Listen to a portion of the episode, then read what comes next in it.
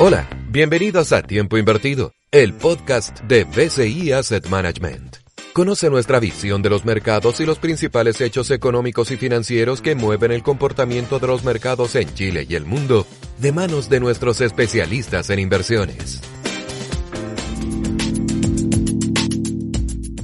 Hola, ¿cómo están todos? Bienvenidos a una nueva edición del podcast semanal de BCI Asset Management, El Tiempo Invertido. Mi nombre es Claudia Torres, soy gerente general eh, de la administradora de fondos y hoy me encuentro junto a Andrés Valenzuela. ¿Cómo estás, Andrés? Muy bien, Claudia, ¿todo bien por acá? Qué bueno, Andrés, para conversar con un tema bien, bien importante, ¿no?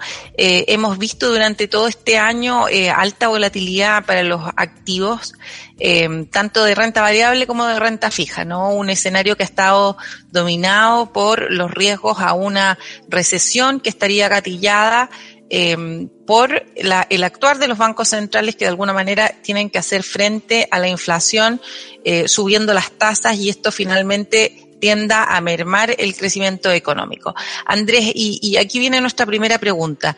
Es, eh, en este sentido, ¿cuál es el escenario que estamos viendo hacia adelante eh, para poder configurar nuestra estrategia de multiactivo? Super. Yo creo que lo que estamos hemos estado viendo es que probablemente la segunda parte del año va a ser más amable que la primera parte del año. Eh, el segundo semestre se está configurando para que ciertos puntos clave que nos van a ayudar a a, a, tener un mejor desempeño ya se están materializando. Uno, por ejemplo, eh, hay varios argumentos para pensar que la inflación comenzaría a ceder en la, en la segunda parte. No sabemos a qué niveles, obviamente no va, no va a ceder a los niveles que, que esperan los bancos centrales en torno, por ejemplo, la FED 2%, pero sí hemos visto bajas los precios de los commodities, el trigo, el maíz han comenzado a bajar, algunos, el precio de los alimentos del índice de, de la FAO, por ejemplo, también ha mostrado caída ya segundo mes consecutivo. Eh, hemos visto que el petróleo tampoco ha subido de manera exorbitante, incluso en el margen ha, ha, comenzado a caer. El cobre ha ido con fuerza y todos esos elementos eh, nos van a ayudar un poco a descomprimir la fuerte inflación que vimos en la primera mitad del año. Eh, al, el, y el segundo punto, que es bien importante también, es ver la expectativa de crecimiento de utilidades de las compañías. También es un elemento que tenemos que ir viendo. Justo estamos ahora en temporada de resultados del, del segundo trimestre en Estados Unidos.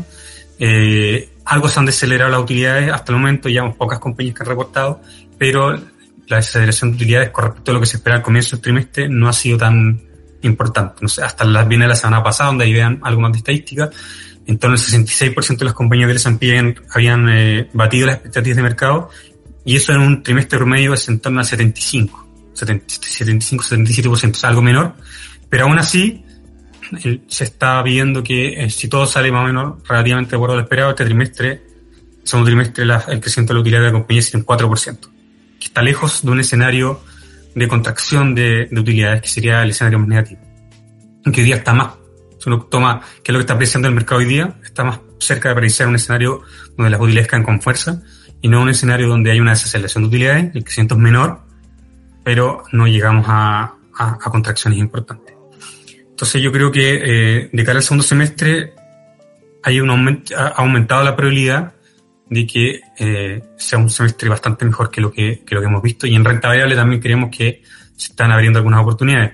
Lo comentábamos ahí en algunas reuniones internas, hace mucho tiempo que no veíamos valorizaciones eh, en estos niveles, donde mercados que están muy caros, con múltiplos extremadamente altos en, en, en el año anterior, incluso a comienzo de año, ya empiezan a llegar a los promedios incluso distintos, eh, distintas bolsas están empezando a transar bajo promedio. Y eso también nos va a ayudar, nos va a dar un poco de viento de cola eh, cuando la situación comience a cambiar. Algo de esto ya se ha ido plasmando, Andrés, ¿no? Porque durante el último mes hemos visto alguna recuperación de los mercados internacionales, principalmente en el caso de Estados Unidos, Europa, eh, de alguna manera, eh, y de hecho también el sector tecnología, ¿no? El sector que estuvo bien castigado, digamos, eh, durante varios meses. Eh, por lo menos durante lo que va del mes de julio también ha tenido un repunte importante. De alguna manera eso también está graficando eh, lo que tú nos comentas.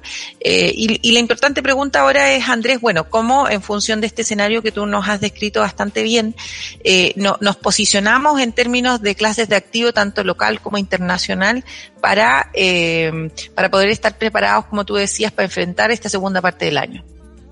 Sí, a pesar de que el, segundo semestre lo vemos más, más positiva en términos de, expectativa de, lo que podrían ser los mercados, todavía hemos mantenido una posición un poquito más neutral, porque en el cortísimo plazo vamos a tener dos fenómenos que, que podrían impactar y que podrían seguir generando volatilidad. Uno es que los PMI, ya sea manufactureros de servicios, probablemente van a seguir cayendo, no sabemos hasta qué nivel van a caer, si corta los 50 puntos, que es lo más probable porque la economía se va a acelerar, creemos que le coloca una, pequeña presión a la baja en términos de, de, las bolsas en el cortísimo plazo.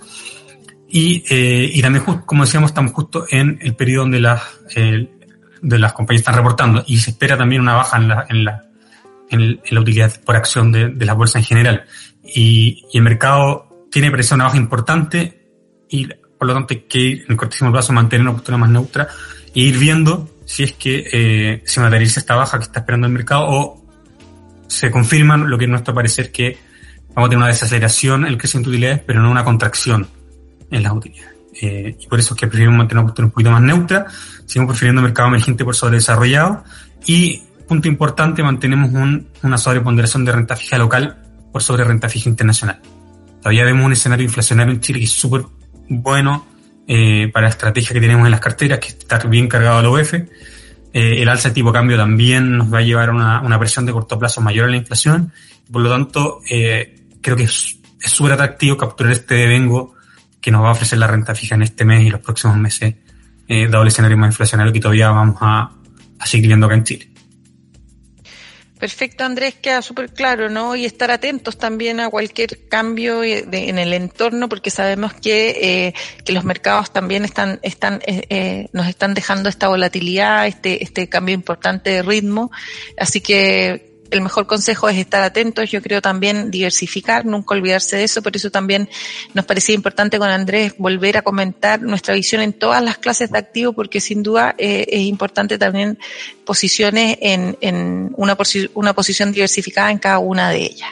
Así que de esta forma estamos terminando eh, nuestra edición del tiempo invertido. Muchísimas gracias Andrés por habernos acompañado en esta oportunidad. Gracias a ustedes por la invitación. Así que bueno, y a todos los que nos escuchan, un abrazo y muchas gracias.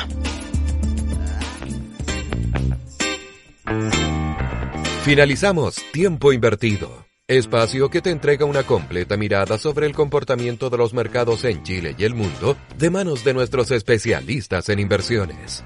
Te esperamos muy pronto para reunirnos nuevamente en el podcast de BCI Asset Management. Este podcast ha sido presentado por BCI Asset Management con el objeto de brindar información sobre inversiones. No es una solicitud ni una oferta para comprar y vender ninguno de los instrumentos financieros que en él se mencionan. Infórmate sobre las características esenciales de la inversión en fondos mutuos, las que se encuentran contenidas en sus reglamentos internos.